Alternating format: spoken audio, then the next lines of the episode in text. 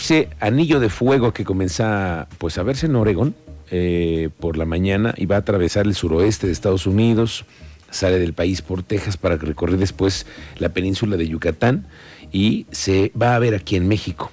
Y hay que saber bien qué es lo que estamos a punto de observar.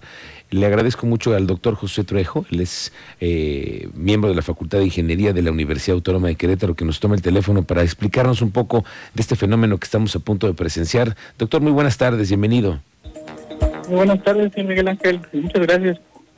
Muchas gracias a usted que se toma el momento para platicar con nuestro auditorio respecto a este eclipse. Mañana, ¿cómo eh, es, cómo va a ser nuestra mañana para entenderlo un poco y qué porcentaje vamos a alcanzar a ver aquí en Querétaro. Este, bueno, mañana el evento, justo como lo, lo, menciona muy bien, tiene muy buena información. Es, un eclipse anular, se llama. Ahora esta, en esta ocasión la luna está un poquito más alejada de la Tierra, por lo tanto no alcanza a tapar totalmente al Sol. Y pues por eso se ve ese, ese mencionado anillo de fuego, ¿no? Ok. Eh, el año próximo va a haber otro eclipse que ese sí va a ser total. Ah. Ese sí, eh, la luna va a alcanzar a tapar completamente al sol. Ok, ese va a ser el año que entra. Así es, hasta el año que entra, en abril. Y entonces, doctor, este que vamos a ver hoy, digo, el día de mañana, eh, ¿qué porcentaje llegaremos a poder alcanzar a ver? Sí, el porcentaje que se va a lograr tapar aquí en Querétaro es el, el 69% del sol nada más. Ok, que ya es bastante. ¿Y qué recomendaciones nos puede usted hacer para verlo o no verlo? ¿Qué hay que, qué hay que hacer? Sí, este, creo que ahí es bastante peligroso, de hecho, justamente que, que se tape el sol, porque el sol es muy dañino para los ojos, o sea, hace muchísimo daño. Y hay pues varias cosas, por ejemplo, los ojos no tienen terminaciones nerviosas pues no nos damos cuenta cuando nos estamos lastimando los ojos.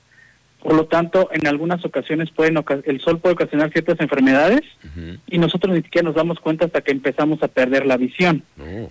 Por lo tanto, así es muy, muy importante que la gente ni por curiosidad vaya a voltear a ver el eclipse. Ok, se habla de gafas protectoras, eh, ¿son, ¿son viables para utilizarlas en una, en una condición así?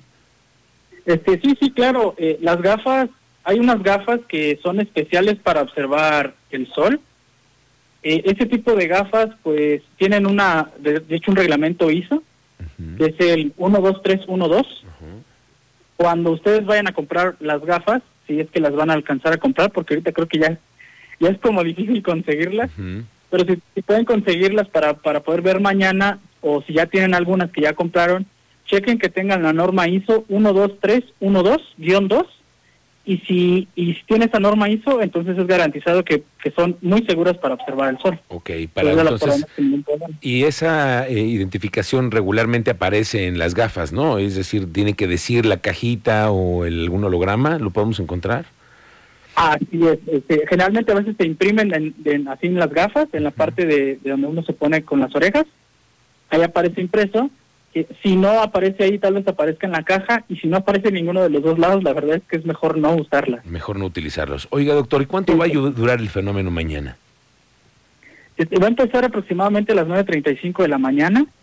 Desde las 9.35 eh, podrán más o menos verlo. La verdad es que es muy difícil a primera hora estarlo observando porque la luna tapa muy poquito de, del sol, entonces eh, para percibirlo es un poco complicado pero ya cuando lo pueden ver así como en su máximo esplendor, en ese 69% que hablábamos, a las 11.05 pueden salir y observar eh, sin ningún inconveniente. Y ya para eso de las 12.45, 12.50 ya, pues ya se habrá terminado el evento.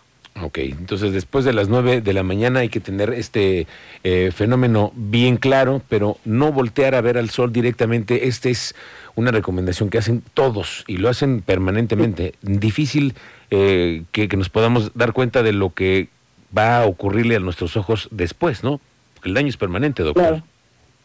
Sí, sí, claro. Y de hecho es hay unas cosas, otras recomendaciones de, de las que se han hablado, ¿no? Por ejemplo, la gente a través de los años ha, inventado algunas ideas, como por ejemplo observar el eclipse con el reflejo del, del agua, lo cual es exactamente igual de peligroso que observarlo de forma directa.